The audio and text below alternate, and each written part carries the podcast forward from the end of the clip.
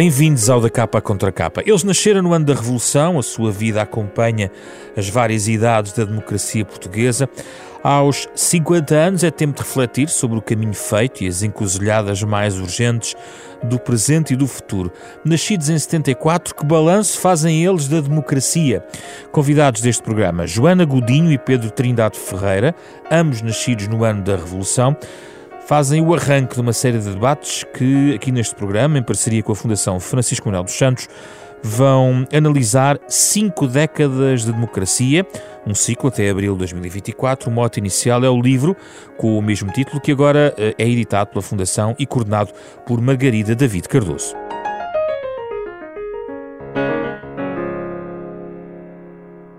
Obrigado, Joana e Pedro. Obrigado pela vossa presença neste programa, que no fundo é sobre a no nossa geração. Nesta geração já não se pergunta onde é que estava no 25 de Abril, como era aquela, aquela piada do, também de um ícone da nossa geração, que é o Herman José, de certa uhum. forma, não é? Mas talvez possamos saber, Joana, em que momento é que entenderam que houve um, um tal acontecimento chamado 25 de Abril.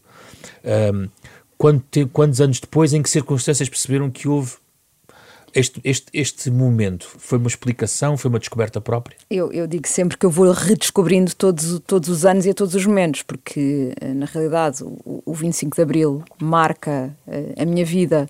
Uh, eu ainda não era nascida, uh, eu nasci no Canadá em julho de 74 e venho para Portugal porque nessa altura o meu pai poderia regressar para Portugal, a minha mãe é canadiana, nasci, nasci lá, e obviamente, eh, toda a minha família sempre esteve muito ligada à história também eh, do 25 de Abril, portanto, eh, é uma presença constante. É como, como é que a cada momento uma pessoa percebe que tem um pai e uma mãe, ou, ou, ou que de repente os irmãos entraram na sua vida. Um, a verdade é que ainda hoje eu vou tentando perceber o que, é, o, que é que é, o que é que é isto do 25 de Abril e o que é que era antes, porque é muito é, é quase um conceito abstrato esta ideia de não se viver em democracia. Para quem nós viveu... ouvimos os relatos de como Sim, era. Mas, mas, precisamente nós temos que nos, temos que nos relembrar, porque, porque felizmente nós vivemos sempre uh, em democracia. E por um lado é, é, necessário eh, enfrentar e tentar perceber o que é, não endeusar também determinadas situações anteriores ou posteriores. Portanto, é, é, eu não, não, não posso dizer, ah, de repente percebi-me que houve aquele momento. É um trabalho que nunca acaba, João. É um trabalho que nunca acaba. É um trabalho que nunca acaba. Acho que lutar pela democracia, para já, deve ser um trabalho que nunca, que nunca deve acabar. Uh, tentar, tentar perceber as conquistas uh, da democracia, aquilo que se mantém, aquilo que deve, ser, que deve ser reforçado, é um trabalho que nunca acaba. E não é, não corremos o risco de relativizar algumas conquistas. O tempo vai passando, não é? Vai, vai elas ficam aqui neste tapete democrático onde nós, que nós pisamos, claro. é, dado como conquistado. É, isso, é, é exatamente isso. Às vezes, é, quando eu dizia que, é, que para mim é estranho Uh, porque há, há, uma, há, uma, ideia dos relatos sobre o que é que era a vida no passado, como quase como é que era a vida nas cavernas, não é? Porque como nós não vivemos, é tudo a nossa imaginação. Como é que nós, como é que nós e, e obviamente, e eu tenho três filhos hoje em dia e para mim é muito importante também que os meus filhos percebam o que é que, o que, é que, era, esta, o que, é que era esta ideia? O que, é, o que é que era a ideia de não viver em democracia e, uh, e o que é que eles também podem levar para, para, para as suas vidas? Portanto, uh, relatos, ler, hum, conviver com, com, com pessoas e em que essas pessoas falam da sua vida do dia a dia, não precisam de falar de, de, de, de momentos bons ou maus, mas só da vida do dia a dia, e, é, e, é, por aí que vamos uhum. tentando também ir buscar e construir as nossas próprias memórias. Pedro, onde é que esta eh, noção de que houve algo que trouxe liberdade a Portugal entrou pela primeira vez? Tem a primeira noção de como é que isso entrou numa conversa familiar, eh, enfim, no contacto com algum objeto, com algum acontecimento? Tenho, tenho ideia disso, tenho ideia de que essa é uma, é uma a aquisição dessa consciência é gradual, exatamente como, como a Joana referiu. Mas diria que à mesa, e sobretudo no Natal, onde, onde, onde a família se cruzava, hum. uh, eu pude sempre testemunhar pelo menos de uma coisa, que é visões opostas sobre o mesmo evento. Uh, eu creio que perfeitamente, uma pessoa perfeitamente banal. Eu nasci na Nazaré em 74, em junho, e, e é muito curioso porque do lado de, da minha mãe tinha, tinha um avô que era comandante da GNR, muito ligado ao regime, e do lado oposto tinha um avô paterno, pelo contrário, era de, de esquerda, que se exilou, etc.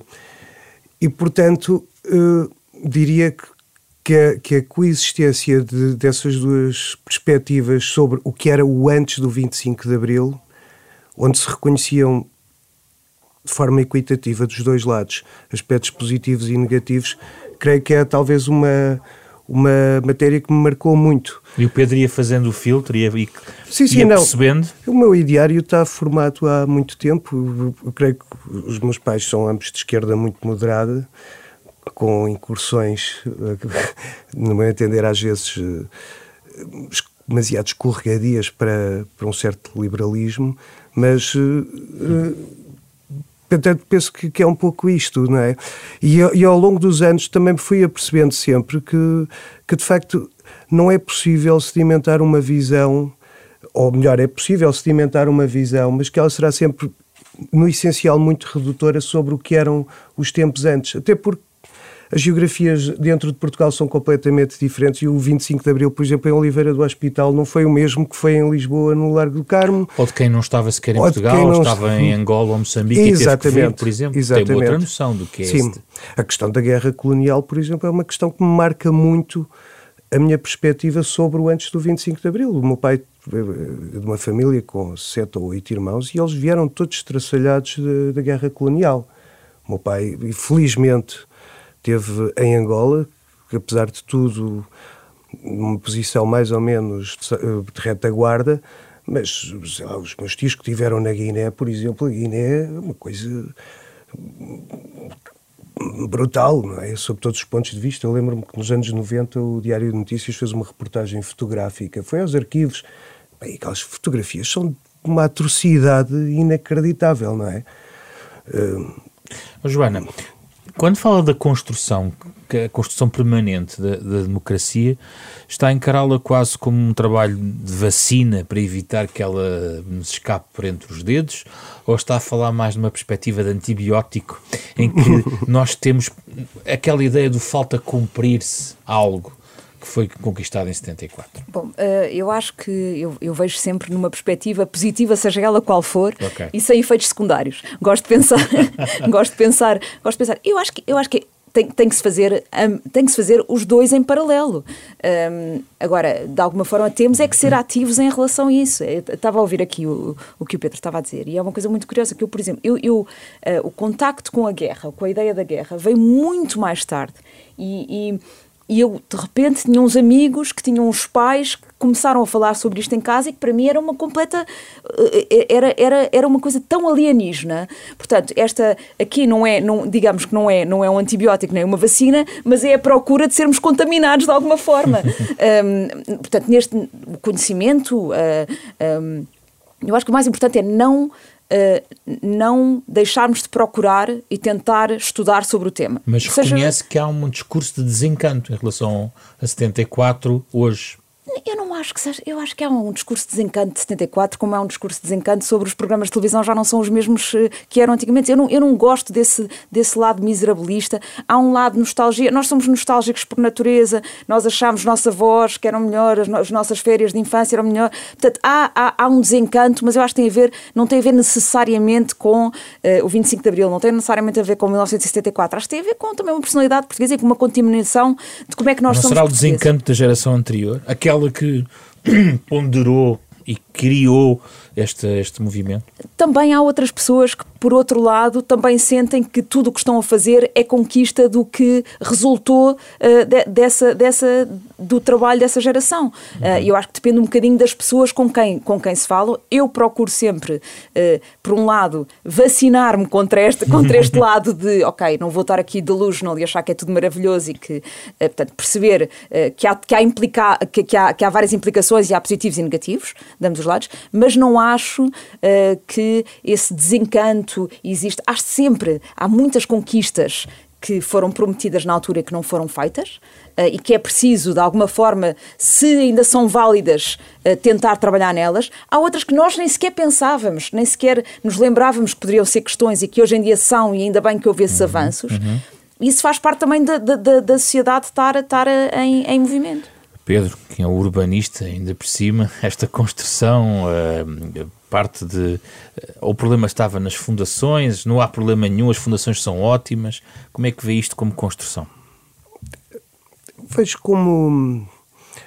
Eu, eu reconheço um certo desencanto, uh, apesar de tudo, quer das gerações uh, que fizeram o 25 de Abril, quer entre a minha geração, que, que talvez também não, não tenha sabido, penso, tirar o melhor partido de muitas das conquistas que foram feitas e de as consolidar uh, de uma forma mais madura. Mas, naturalmente, uh, estamos a falar de um, de um, processo que foi muito acelerado no tempo, uma, que implicou uma ruptura brutal eh, e, e, e muito acelerada entre momentos, num, que encontrou uma sociedade que era profundamente clivada e muito pouco preparada para os desafios. Que, e muito pouco educada. E muito pouco educada, sim, uhum. nesse sentido, precisamente. Uh, a questão do analfabetismo, por exemplo, é uma questão uh, estruturante de tudo aquilo que nós temos hoje. Ainda que se tenham dado passos absolutamente notáveis, e eu creio que até refiro isso na, no depoimento que fiz para, para o prefácio. Mas não deixa de ser um facto, está em cima da mesa. Mas essas conquistas todas não servem para, uh, enfim, contrabalançar esse eventual desencanto. Como é que o desencanto surge quando o país não tem comparação com o que existia? Esse desencanto surge porque, uh, porque de facto, eu penso que ele surge essencialmente de não se ter sabido agarrar um conjunto de oportunidades que nos foram dadas em muitas matérias e também por, um, por uma outra questão, talvez, uh, que é de não termos sido capazes, ou pelo menos não ter havido a capacidade de reconhecer toda a diversidade que, a 25, que, o, que o 25 de Abril encontrou no país. E isto é uma questão muito. As assimetrias campo-cidade continuam muito pronunciadas uh, e mesmo a hibridização que aconteceu do campo, não é? Uh, nós reconhecemos, sei lá, tanto em Fernão Ferro como à volta de Gaia. Uh, de facto não, não acompanhou uma ideia estruturada daquilo que queríamos ser enquanto, enquanto país. Nem, nem, poderia, nem poderia acontecer isso, na verdade. Hum, a modernidade, a modernidade passou-nos ao lado e isso é uma coisa que nós não nos podemos esquecer. Costuma chegar atrasada. Sim, mas passou-nos ao lado, verdadeiramente. E, portanto, nós saltámos uma etapa, não é? Uh, saltámos aquilo que foi uma reconstrução que seguiu a, a, Segunda Guerra Mundial, saltámos tudo isso, a construção de um Estado Social a um ritmo suficientemente lento para se consolidar de uma forma uh, sólida e, e, portanto, penso que é um pouco esta a leitura que, que, faço. Joana, concorda? Sim, eu acho que também tem um bocadinho a ver com a existência, quando, quando se falava do que. Eu acho que ninguém sabia realmente, estava preparada para o país que ia encontrar. Um, e, e, porque obviamente sabíamos muito do, do, do, que tínhamos e sabíamos muito também do que, do que íamos recebendo, mas a verdade é que este lado do analfabetismo, este lado desta uh, de como é que as pessoas se comportam num, num, num pós, num pós-revolução, são, são, é preciso ser muito idealista para fazer uma, uma revolução, é preciso ter muitas ideias, é preciso ter muita energia, é preciso ser muito sonhador, para além de ser corajoso e tudo o resto. Mas a verdade, há sempre uma série de, de ideias que não vão ser que não vão ser executadas e não vão ser conquistadas. A questão é, também há realidades que, que, se encontram e sobre as quais depois também se pode eventualmente agir. E eu acho que é importante também perceber um, que se, há, há N razões para políticas sociais, culturais, etc. Cada um terá a sua, a sua visão e acho que as coisas também, também acabam por estar um bocadinho politizadas e isso não, para mim não é, não é o lado mais, mais importante e relevante desta, desta discussão. Agora, há uma série de outras, de outras este, este lado do que é que é, agora estamos, falamos muito da, da questão da saúde mental, por exemplo, Sim. o lado do stress pós-traumático de todas as pessoas, uh, todas as pessoas que vieram de uma guerra, se estivéssemos a falar hoje, hoje em, em 2023 sobre isto, obviamente que isto era um, isto era um lado importantíssimo no, sobre como agir sobre estas pessoas. Mas há uma série de, de, elementos que nós não estávamos, ninguém estava preparado. As pessoas que fizeram a revolução não estavam preparadas, as pessoas que receberam ou que, que fizeram parte da revolução não estavam preparadas. Portanto, eu acho que não é, não é só este lado. Eu continuo a dizer, eu não. não obviamente que há, eu adoraria que uma série de ideais que foram pensados na altura, uma série de, de, sonhos que foram criados na altura tivessem tido resultados. A entrada de Portugal na Europa foi decisiva para normalizar, para ajudar a normalizar esta democracia neste, nos termos em que a temos hoje? Eu não sei o suficientemente sobre, sobre história para, para perceber ou não, não analisar nesse, nesse sentido. Acho que, é, acho que é, obviamente, que há uma coisa que é indiscutível. Nós estávamos muito fechados nós estávamos muito fechados, mesmo em termos de circulação, um lado da circulação dos, dos portugueses que vai contribuir muito, e que a Europa vai contribuir para, para esta circulação uh, hoje em dia. Eu olho, eu olho para a minha mais geração. Europeus do que éramos uh, em 85. Somos mais europeus do que éramos em 85, mas também e temos mais experiências, uh, de, de, temos contactos com outras, com outras realidades que não tínhamos, que não tínhamos, não tínhamos antes. Eu olho, volto a dizer, eu tenho três filhos hoje em dia, que eu era um alien total por ter uma mãe estrangeira por falar inglês em Portugal quando, em 75, 76, 77. Eu, eu era, não havia ninguém que tivesse esta, esta mistura de ser filha de um, um, um, um pai português e uma mãe estrangeira. Eu sentia muito. Uh, quer dizer, na altura, mais uma vez, não me apercebia que era, que era muito diferente, mas há um momento em que eu percebo que aquilo não, não existe muito. E hoje, hoje é dia, normal. E hoje é normal, com as coisas boas e as coisas más que isso tem, mas, mas obviamente que uh, a entrada na Europa vai contribuir muitíssimo para isso. Pedro, qual é a sua perspectiva? Há, há impulsos nestes 50 anos decisivos? Acha que. Hum, da Europa? Sim, por exemplo, entre outros, não sei o que é que podem ficar, mas nós tivemos anos 90, entramos no euro, tivemos diversas crises económicas houve um, um, impacto global da globalização, um acesso mais fácil ao estrangeiro, a Joana estava a sublinhar isso. No fundo, ligámos mais em rede, fizemos uma espécie de roaming cultural e social, onde estamos mais ligados sobre o que se passa no resto da Europa, por exemplo. Sim, eu penso que há, há efetivamente uma certa normalização, para pegar na, na expressão que usou, de, com a entrada na Europa. Hum, a questão é que parece-me a mim, e, e subscrevendo o que, a, o que a Joana estava a dizer, eu ainda me lembro de nos anos 80 os filhos de pais divorciados sofrerem um certo estigma. Não estamos a falar aqui de nada muito recuado. Portanto, obviamente que a entrada na Europa, numa Europa que era muito mais progressista do que Portugal, eh, permitiu abrir horizontes uh, extraordinários e trazer uma certa coesão social e económica que, que não é negligenciável. Agora, a questão principal, talvez retomando um bocadinho o que estava a dizer há pouco, é que não fomos capazes de, sobre isso, discernir o que vinha da Europa que pudesse, que pudesse ser aplicável à nossa realidade, à nossa realidade verdadeira. E isto vai tanto, sei lá. Está a falar das autoestradas? Não, não, estou a falar, por exemplo, ainda nos anos 80, 70, 80, 90, por exemplo, a replicação dos modelos pavilionares das escolas, hum. que vinham do norte da Europa. Isto é uma coisa, de, de facto, que nós, genuinamente, ou pelo menos na minha perspectiva, nunca soubemos uh, agarrar o Sul a que pertencemos. E não temos que nos envergonhar. Há sempre uma, o sul, eu entendo mesmo o sul da Europa e o norte da África, que é, o nosso espaço é o do Mediterrâneo desde, portanto não há, não, não, penso que o que temos a ver com, com, com, o norte da Europa será muito, ou com, com a Europa Central, será uma coisa, é um horizonte de diversidade mas que, que nos exigiria uh, outra, outras leituras, não é? E, portanto, da mesma maneira que, ve, que vejo numa, num primeiro momento a Europa a trazer-nos essa normalização e valores muito positivos para, para, para, para, a nossa, para a nossa vida cotidiana em Portugal, também hoje assisto, por exemplo, a uma espécie de contaminação de movimentos populistas, antidemocráticos e liberais na Europa, que também sinto que, precisamente pela mesma falta de sentido crítico e de consciência, incluindo a consciência das conquistas de Abril, Sim. nos contamina e nos permeia de uma maneira. Uh, é o desafio desta geração, esse? O resistir a, aos da, totalitarismos. que estão a penso que penso que, que, passa muito por aí. Penso, penso que passa muito por aí. Até por por, por, por outras questões que não, não, não valerá a pena aprofundar muito mas por, por exemplo isso também se cose, ou cola ou articula com, a, com as questões ambientais por exemplo não é estes, todos os, todas os, as dinâmicas negacionistas que, que nós assistimos,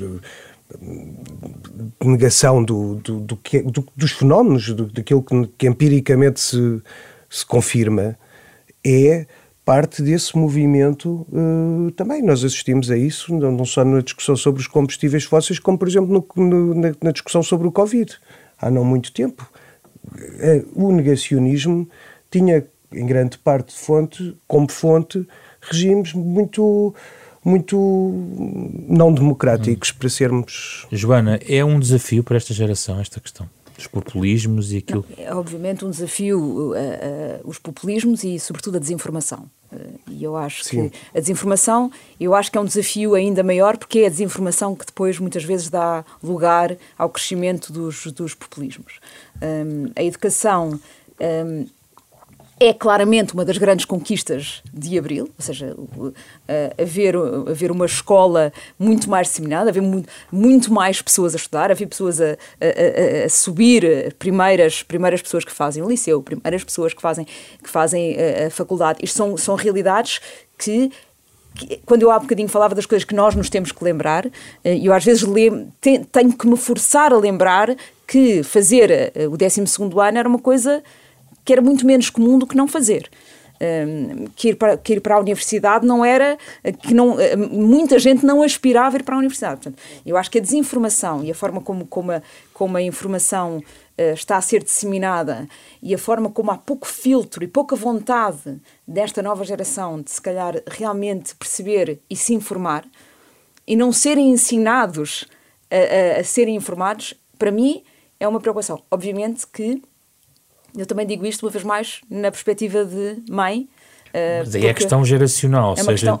é aquilo que transmite à geração seguinte, não é? Claro, claro. E, e, e este, eh, este, eh, o crescimento dos populismos, uma vez mais, está intrinsecamente ligado à disseminação de informação muitas vezes falsa e de uma desinformação sobre a, e, e um não questionar sobre esta, sobre esta informação que, se, que, que é dada. Eh, e não estamos a falar só no extremismo, ou seja, há, há opiniões. Ou seja, eu gosto muito de assistir a opiniões diversas diferentes e diferentes das minhas e discutir e, discutir essas opiniões e tentar perceber e eventualmente até mudar um bocadinho uh, a minha opinião a tentar mudar a opinião de, de, outra pessoa. Eu acho que isso é super saudável. Mas isso entra noutro ponto interessante que é a politização. Porque isso que a Joana está a dizer, uh, quer dizer, a nossa geração surge numa explosão de politização de confronto de esquerda, direita, eh, ali nos primeiros 10, 15 anos, nós tivemos muito isto na nossa democracia. Uh, há uma falta de politização que poderia ajudar neste debate, ou pelo contrário, há um excesso de extremismo ideológico? Uh, eu estou a falar global, isto já não é só português, não é? Ou seja, há mais polariza polarização. polarização do que politização, eu acho. Ou seja, as pessoas querem, querem estar de um lado ou do outro uh, e querem que, que, que aquilo que os seus pares uh, em que os seus pais estão, sentir-se bem aí, mais do que a, a politização. Pedro, qual é a sua perspectiva? Politização, polarização? Eu diria, é só antes, para pegar no que, no que a Joana dizia, concordo totalmente que, que estes movimentos populistas têm, têm na, na, desinformação um grande suporte, mas também têm um outro, e que, que não é menos, menos importante, no meu entender, que é a falta de sentido crítico, construção de valores.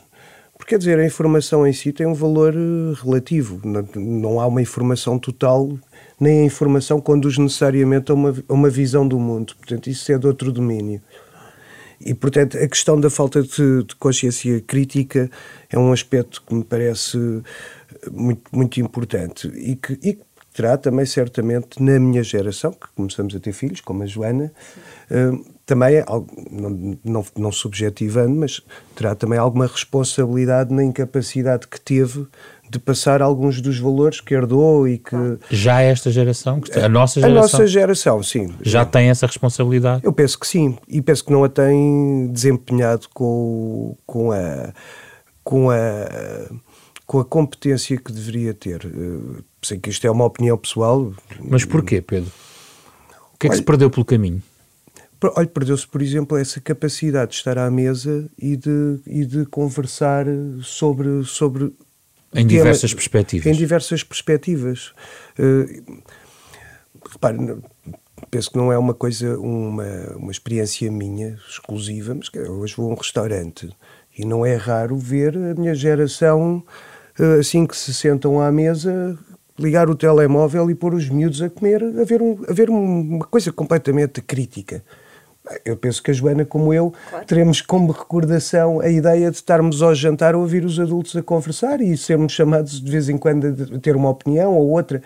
Mas fazer parte ativa da construção de uma visão do, do, do mundo, não é? que é uma coisa que nós, talvez involuntariamente, estamos a excluir as gerações mais novas. E isso penso que terá mais cedo ou mais tarde alguma. Mas algumas delas estão a mobilizar-se, Pedro. Sim, mas quais? quais? Algumas causas estão a mobilizar. Sim, estão, mas repare numa coisa. Uh, Parece-me a mim, atenção, não, não, sou nenhum especialista nisto, apenas uma, uma ideia. Que, nós, voltando um bocadinho atrás, nós também não podemos esquecer que mesmo estes populismos têm combustível na falta de respostas. Quer dizer, eh, para nós, classe média, classe média alta, que fomos educados, etc., não nos podemos, saindo aqui dos estúdios, temos ali ao lado a buraca. Eh, e, e, e há 10 anos atrás tínhamos o Estrela da África e, e todos esses bairros. E atenção, não há aqui nenhum sentido estigmatizante, há apenas chamar a atenção de que, apesar de tudo, temos, a, temos nós, a nossa geração, tem a responsabilidade de continuar a olhar para a diversidade de, das situações e a tentar implicar uh, numa mesma solução as respostas para, para todas essas situações, não é? Uh, e, e, eu não sei se isto corresponde a uma politização ou não. Eu, pessoalmente, acredito mais nas pessoas do que, na, na, do que nos manifestos. Mas obviamente que é preciso uma ideia estruturada de, do que se quer, não é? Aquele perigo, que, aquela, aquele perigo, aquele, aquele soundbite lançado ali no final dos anos 90, do, do para lá da esquerda e da direita, ou não, esta, esta despolitização que, que estamos. Eu acho que é precisamente o contrário, acho que estamos numa tentativa permanente de despolitização. Uh, isso não, não, não faz nada. Uh, não faz nada de benéfico pela construção do, de um futuro. Não é? Quer dizer, a polis, a raiz da palavra. O, o que nós temos de civilizado é precisamente a conquista do político. Não é? Não, não é a convivência, não é plantarmos... do espaço público também. E do espaço público, exato. Do espaço público e, do espaço público e do espaço público por oposição ao espaço privado que é, um, que é um aspecto que também me parece muito importante. Há esta instagramização permanente de tudo, em que que é que isto. Não quero parecer pessimista, hum. mas eh, de facto há algum desencanto, isso sem dúvida. Uh, Joana, a paz, o pão, a habitação, a saúde e a educação, o que é que ficou para trás? Mais. Desculpa a provocação. o que é que. Eu, não, eu, não, eu, mais uma vez, eu, eu não gosto de falar de, do, do, do, que ficou para trás e, desse, e desses desencantos. Um, eu gosto. Eu, eu gosto Mas a Joana pensar... está a trabalhar na acessibilidade cultural. Estou a trabalhar na acessibilidade alguma, cultural. Por alguma coisa. Por, sim. Não é? Uh, e, e o direito das pessoas com deficiência é claramente. Uh, não sei se diria uma conquista de Abril, mas, uma, mas, mas antes do 25 de Abril era quase como se as pessoas com deficiência não existissem. Um, uhum. Portanto, isto é uma coisa que a maior parte das pessoas não tem noção. Uh, nós somos um, um, país em que uh, existem, segundo o último censo, cerca de 10%, 10 da população, segundo o censo europeu, 15%. Portanto, uh, tem um bocadinho a ver também com a forma como a pergunta foi feita, com algum tipo de deficiência ou incapacidade. O Serviço Nacional de Saúde, a resposta que foi dada, uh, os direitos das pessoas uh, com deficiência, a, a entrada na Constituição em 76 da, da língua gestual portuguesa, que até então era, era proibida, que muitas vezes os surdos, eram, as mãos deles eram postas atrás, de, uh, atrás das costas. Um, a entrada no mercado de trabalho de pessoas com deficiência é obviamente um. não, não ficou para trás. É um caminho que está, que, está, que está a ser feito e que não diria que começa nessa altura, e há muito. Uh, até então um, era, era muito pouca responsabilização, até era uma responsabilização mais, mais se quisermos, da Igreja e menos do Estado, apesar de. E, e é o Estado que, que, de repente começa também a olhar para, para, para, para estas pessoas. Uh, portanto, eu não diria que as, coisas, que as coisas ficaram para trás. As coisas antes quase nem existiam. Uh, a institucionalização de pessoas com deficiência, a esterilização de pessoas com deficiência. Isto era aqui uma coisa que era, que era prática bastante corrente. Então vamos substituir, ou vamos acrescentar uma outra carta de direitos para além da paz, para uma habitação, saúde e educação, e se calhar vamos chegar à comunicação, eh, se calhar vamos chegar a, a que, outros, que outros princípios poder, podemos e, elencar. Sim, eu queria só pegar aqui um bocadinho no, no que o Pedro estava a dizer Sim, sobre claro. a questão da, da, da, crítica e do sentido crítico, porque eu acho que um, eu há, há, uns tempos estava a falar também com pessoas da minha geração e a dizer como é que nós construíamos a nossa, a nossa, as nossas opiniões e as nossas ideias para além da mesa do jantar, porque a mesa do jantar também era, hoje em dia, a mesa de jantar das novas gerações são, são infinitas, não é? Uh, porque o acesso à informação. Uhum. Um, é gigantesco, é gigantesco. E, e, eu acho que isso é uma das coisas boas, é que hoje em dia, se, se nós quisermos e procurarmos informação, uh, podemos encontrar muito mais rica do que tínhamos, do que tínhamos nessa altura. Mas eu acho que esta, esta ideia do sentido crítico e, e da visão contraditória, eu acho que é realmente uh, um, um, momento muito diferente uh, da geração, se calhar, de, de, apesar de nós termos uma, umas conversas, havia sempre o contraditório.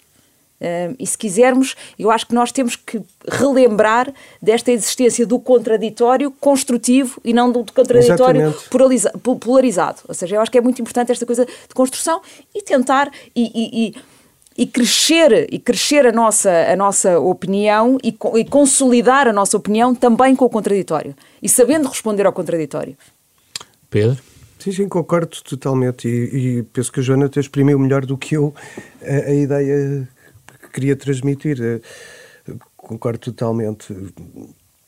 Em relação ao que falta cumprir, eu, eu, eu tenho, penso, penso o seguinte: penso que não falta cumprir nada as coisas naturalmente nunca se cumprem e todos a, esses domínios... A carta é pesada. A, a carta, é, é pesada. pesada. Quem a inventou e fez uma carta e, pesada. E felizmente que o é, porque qualquer um desses, desses, desses, desses componentes pode sempre primeiro resolveram-se os problemas numa dimensão quantitativa a seguir ao 25 de Abril, não é? O mais importante foi resolvido, que era pôr toda a gente a estudar, eu sou um produto disso, de, de, uma, de uma, ascensão social feita pela, pela, escolarização, foi o primeiro da minha família a licenciar-me. Portanto, eu sou um produto disso e reconheço o valor de tudo isso. Mas é, é bom porque, ao nível da habitação, pode sempre fazer mais, por exemplo.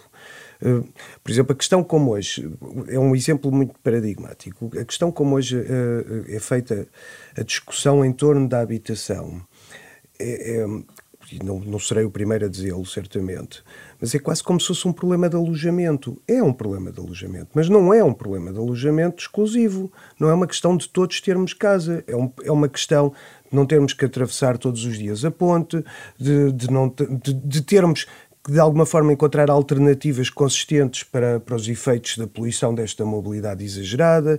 Eh, é, é, portanto, há, todo um conjunto de, de, de, de, questões que não podem deixar de se articular em torno da habitação. Só para dar um exemplo, não é? Porque a habitação é corresponde a uma espécie de ecossistema, não é? Nós habitamos a cidade, não habitamos a nossa casa. Nós vivemos na nossa casa, residimos, não é? Mas encontramos várias gerações a reivindicar neste momento o direito à habitação. Há várias gerações. E, e encontramos, por exemplo, várias gerações a reivindicar um direito infinito à mobilidade, que é uma coisa que para a minha geração, uh, não quer dizer que a minha geração viajasse de forma mais responsável mas de facto eu não posso estar a dizer uh, com uma mão que, que, sou contra a poluição e depois vou passar o fim de semana a Milão para ir comprar umas calças uh, no, nas, nas galerias. Isto não, não, faz sentido, há aqui uma contradição de termos. E isto exprime, por exemplo, aquilo que é a falta do sentido crítico que, que, que a Joana referia e que eu estava a referir há pouco, não é? Eh, esta que, que vem até associada a uma outra ideia de responsabilidade. De responsabilidade responsabilidade para com os outros, não é? Há uma, há uma deriva muito individualista que está em curso, não é? Também não é nada de novo o que eu estou a dizer. Os valores hoje que se, que, que se apresentam como mais heróicos são aqueles da, do empreendedor, não é? Do, do, do, tipo que se desenrasca sozinho, não é? Mas de facto há aqui uma, uma erosão do, deste sentido comunitário e de responsabilidade perante os outros inclusive perante as comunidades com quem a, Joana trabalha, que não pode deixar de não nos pode deixar indiferentes. Mas a deriva individualista também há de ser neste campo de batalha que nós vamos construir essa esse outro caminho, não? Sim, Quer dizer, claro. é, é, é, encarar isto como uh, algo uh, extremamente negativo ou há não, não, uma não. oportunidade? O, essas, estes, desculpa, Joana. Sim, força. Essa, essas tecnologias são apenas instrumentos que podem ser usados para o bem e para o mal, não é? O que eu não sei é se estaremos a, a, a acompanhar esta, toda esta evolução tecnológica daquilo que deveriam ser algumas, uh, algumas instruções, entre aspas, para o seu bom uso e, das suas, e para a consciência das suas implicações. Uma certa regulação? Se quiser chamar de regulação, não sei, mas é uma regulação que não é certamente tecnocrática, nem, nem de natureza legislativa. Não, é, é, o miúdo que chega à escola não deve, na minha opinião, deve ter consciência de que aquele espaço é um espaço privilegiado para brincar com os outros miúdos, não para estar a ver uh, o, o, telemóvel. o telemóvel. Mas isto é uma coisa que vem de casa, não é? Sim. Joana, nesse sentido crítico, se calhar até falta aqui um, um bocado do nosso lado, que é a comunicação social que se calhar existia há 20, 30 sim. anos, era mediador, era filtro também de tudo era, isto. Sim, era filtro e, e não, é, e, e, era realmente uma fonte, quer dizer, nós líamos jornais e víamos o telejornal e depois começar, depois, depois, depois havia mais, a conversa. E depois havia conversa, uhum. na realidade, assim, e eu, eu, eu, eu, eu lembro-me de há uns tempos ter tido um aha moment de pensar eu nunca vi, provavelmente, uma, um, um telejornal inteiro com, com, com os meus filhos. Fomos vendo notícias, vamos buscando, vamos partilhando uhum. esta notícia que aparece, mas aquela. A, Nem à hora, às vezes, estou sempre a dar. Sim, uh, portanto, na, na realidade, ou seja, que é uma realidade muito diferente. E uma vez mais eu acho que é bom que haja tanta informação. Eu tenho os, meus filhos às vezes consultam informação sobre o que está a passar no mundo com determinados meios de comunicação internacionais que são muito mais se calhar válidos do que alguns que, temos cá e são mais ricos e são diversos. Portanto eu acho que isso também é uma coisa boa mas era realmente uma coisa de geração. Havia uma coisa de geração. Quem podia, quem era educado, quem tinha esse hábito tinha um jornal em casa, dependia dos jornais, às vezes tinha dois, três, às vezes jornais de, diferentes. De, diferentes. A maior parte das vezes não, também. Nós éramos polarizados de outra forma. Havia as pessoas que tinham jornais intelectuais, os jornais mais diretos, os jornais mais de esquerda, os jornais mais, mais generalistas. Portanto, isto era uma coisa que também, hum, digamos, que era bastante comum. E depois, e depois à noite tínhamos um canal de televisão em que assistíamos a, a, a, a um telejornal, ou não, antes de vermos uhum. outras, outras coisas que às vezes vínhamos, ou com os nossos pais, ou com os nossos avós, ou com quem quer que fosse. Mas vê uma boa semente na mobilização que vê das, da próxima geração, porque aqui falamos também muito das gerações que nos antecederam e das que nos sucedem, digamos assim. Eu acho que se nós não inspirarmos as novas gerações e não, e não lhes dermos a entender que eles podem também uh, ser estes, digamos, agentes de uma mudança positiva, uh, não estamos a fazer o nosso trabalho. Porque se nós só, só temos esta narrativa de que uh, vocês, vocês estão a fazer, vocês estão aqui sujeitos a uma série de coisas que nós, fomos nós nós é que os educámos assim, nós é que lhes damos os telemóveis para a mão para eles estarem no, no restaurante a ver ou o que seja. Um, mas eu acredito que tem que ser sempre uma, uma questão de inspiração. Se nós tentarmos lutar por uma escola enquanto chegam ao recreio tem, tem, tem, tem coisas interessantes, porque os colegas são interessantes, porque, os, porque, a, que a matéria é interessante, porque uh, as, as brincadeiras são interessantes, pode ser muito, muito melhor do que a alternativa. Eles correm o risco de não ter esperanças, é isso? Não, não acho que tenham. Não, não mas eu acho é que têm, pode, correm o risco, se calhar, de terem um peso uh, da responsabilidade que nós lhes pomos em cima, tal como nós também, de alguma forma, uh, tivemos. Uh, ou seja, nós somos aquela geração que temos que vingar. Entrar os, para a universidade. Temos, temos, não, e temos que vingar e temos que honrar as conquistas de Abril e etc. Uhum. Também, também, também vivemos com, essa, com, essa, com, esse peso. com esse peso. E também temos que, ao mesmo tempo eu, eu tenho vários amigos de vários lados e tenho pessoas que. e tenho amigos que com o 25 de Abril tiveram que sair de Portugal por questões de, de, de, económicas, por convicção política, convicção religiosa, o que fosse. E na realidade também, como é que eu hoje em dia me poderia encaixar neste, neste, neste, nesta não polarização? Eu, eu felizmente hum, tenho tanto respeito por, por, por, por, uma pessoa de um lado como do outro uh, e consigo ser feliz com não concordarei com certas coisas, provavelmente eles não concordam com os meus pais em determinadas coisas, ou provavelmente não concordo com os pais deles, ou, ou vice-versa. Portanto, eu acho que também é um bocadinho importante há um risco de, da nova geração ter este, uh, em certas coisas. Ter um desencanto. Quer dizer, o desencanto parece cercar um bocadinho a geração, porque há, algum desencanto dos pais, dos nossos pais, em relação ao rumo, se calhar, daquilo que pensaram, e esta nova geração pode estar também a criar um certo desencanto e nunca terei aquilo que, se calhar, eventualmente se calhar já não quer ter, não é? Também não quer ter, eu acho que não podemos pôr esse. Quer dizer, os nossos avós, a, a, a, a, minha avó, aliás, é isso, eu digo isso no, no livro, a minha avó é talvez das pessoas mais importantes da minha vida.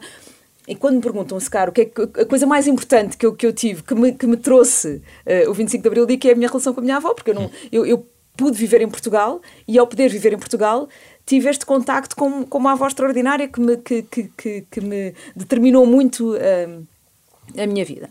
Uh, mas a minha avó, obviamente, que achava que as coisas que eu fazia eram completamente absurdas e que eu não fazia, que eu não me vestia da maneira como ela queria, que eu não falava da maneira como ela queria, que eu não lia os livros que ela achava que eu devia ler e que eu não ouvia a música que ela achava que eu, que eu, que eu devia ler ou que eu falava com as amigas assim. É normal, isto faz parte das gerações, tal como nós vamos achar, e também ao mesmo tempo ficamos completamente fascinados pela forma como as pessoas crescem à nossa frente e aquilo que também, que, que também nos trazem e, e, que nos mostram. E, este, e esta interação também tem que ser muito dinâmica, porque senão vamos ficar como os velhos todos do Restelo a pensar naquilo que não conseguimos conquistar e, nos, e naquela esperança que tinham sobre nós. Overgados ao peso da responsabilidade, não é, Pedro? Uhum. A questão da responsabilidade que esta geração tem. Sim. Vamos lá ver uma coisa. Só para, para, para, para, fazer aqui uma clarificação, quando, quando me referia há bocadinho aos avanços tecnológicos, a questão não está no avanço tecnológico em si, nestas possibilidades de ligações que temos, etc. Está este, eu, eu acho que este desencanto se desdobra em dois planos. Primeiro, naquilo que a nossa geração, que tem hoje 50 anos, começa a assistir em relação que era a geração que antecedia estas dificuldades todas de, de casa, este, de ter uma casa, começa logo por aí, mas não só. Chegar ao fim do dia, eu, eu sou, sou de um tempo em que quer a minha mãe, quer o meu pai chegavam ao fim do dia, estavam cansados mais ou menos, mas tinham alguma disponibilidade para os filhos. Hoje não se pode exigir a alguém, a um pai, que, que vem, que faz uma hora de trânsito para lá, outra hora de trânsito para cá, que todos os dias tem que comer com os colegas no, centro comercial qualquer. Que chega ao fim do dia e ainda tenha paciência e disponibilidade para fazer um bom trabalho parental, quer dizer, acho que isto que é, é exigir o, o inexigível. Nós somos todos humanos, temos todos limites e, portanto, o que, o que eu diria é que há, há uma certa. E, e, e, estes filhos também não podem deixar de se ressentir de coisas que nós tivemos e que eles não terão. Coisas tão simples Mas a como. É eles poderem já achar que, mesmo que queira ter, se calhar não vou lá chegar. Eu, eu penso que está montante disso. Hum. Por exemplo, vou-lhe dar um, um, um, exemplo muito simples. Eu penso que a Joana e eu seremos do mesmo tempo em que íamos para a escola a pé, sozinhos. Sim. Eu hoje uh, vejo os pais a levarem os filhos até ao décimo, décimo primeiro. Isto, isto é uma coisa.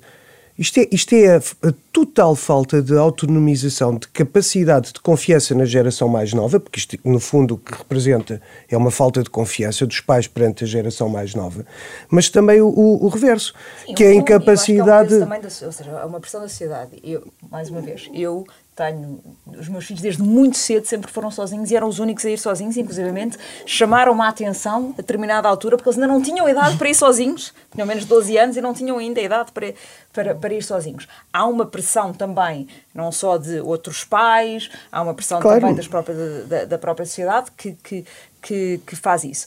Mas eu digo sempre que uma das razões porque eu não levo os meus filhos à escola tem a ver com eu ter, quero ter disponibilidade para mim para depois poder ter esse, esse, esse claro. tempo. Ou seja, acho que também há aqui uma coisa, há aqui uma coisa que é um bocadinho uma Ou seja, esse lá, eu, eu, eu percebo que muitos desses pais que, fal, que falavas há pouco, que entretanto tiveram a trabalhar N horas e foram almoçar ao centro comercial e chegam tardíssimo a casa, se calhar foram levar os filhos à escola desnecessariamente. Exatamente. Eu não estou aqui, aqui, obviamente, com juízes de valor. Certo. Não, claro, não, e eu também não, atenção. atenção não, não, não tenho, Exatamente. Não tenho, mas, mas há aqui um lado também que é. Hum, o que é que é optar por ser, por ser, ou seja, por exercer e como é que nós queremos exercer o nosso papel enquanto pais, educadores e, claro. e também como é que nós integramos a, a educação que vai para além uh, para além dos nossos de, de nós enquanto pais e aqui volto a falar dos avós de tios, de, de, daqui de um, de, um, de um leque alargado de, de, voltar à questão da, da aldeia aqui do como a criança. Sim, mas atenção, eu não, não tenho nenhuma verdade no bolso e também não há aqui nenhum juízo moral sobre, sobre isto. Estou, mas isto parece-me a mim não deixa de assinalar alguma incapacidade de fazer essas tais escolhas por parte da nossa geração, aquilo, aquilo que, que, a, Joana referia, não deixa de ser uma escolha. Eu, eu escolho levar os meus filhos à escola. E esta, esta escolha que eu faço tem certamente alguns pressupostos. Ou é porque acho que, que isto é tudo muito inseguro, que anda tudo, que o trânsito é infernal, que as crianças eh, vão ter. Não importa. Há um conjunto de razões que presidem essa escolha. E essa escolha, em meu entender, denuncia. Retira a autonomia. Retira a autonomia, geração. quer retira a autonomia à geração, como retira aos pais a, a própria possibilidade de fazerem um pouco mais do que, do que fazem realmente. E obviamente que em tudo isto há exceções. Mas quer dizer, mas a exceção não, é a exceção. É a exceção, não é, não é a regra. Muito bem, agradeço a vossa presença, foi uma boa conversa para arranque, porque depois agora vamos tratar nas próximas semanas da paz, do pão, da habitação, da saúde e da educação, porque é preciso olhar para o que foi feito nestes 50 anos. Obrigado pela vossa presença. Ambos uh, deram testemunho neste livro Cinco Décadas de Democracia, uh, um livro coordenado pela Margarida David Cardoso, editado agora pela Fundação Francisco Manuel dos Santos, que é parceira da Renascença neste programa, o da capa à contra capa, que tem genérico original de um pianista português, o Mário Lajinha, desde o início início deste programa, que está disponível nas plataformas digitais de podcast. E esta semana foi feito por Carlos Schmidt, André Peralta, Ana Marta Domingos e José Pedro Frazão. Na próxima semana debatemos outro tema neste espaço.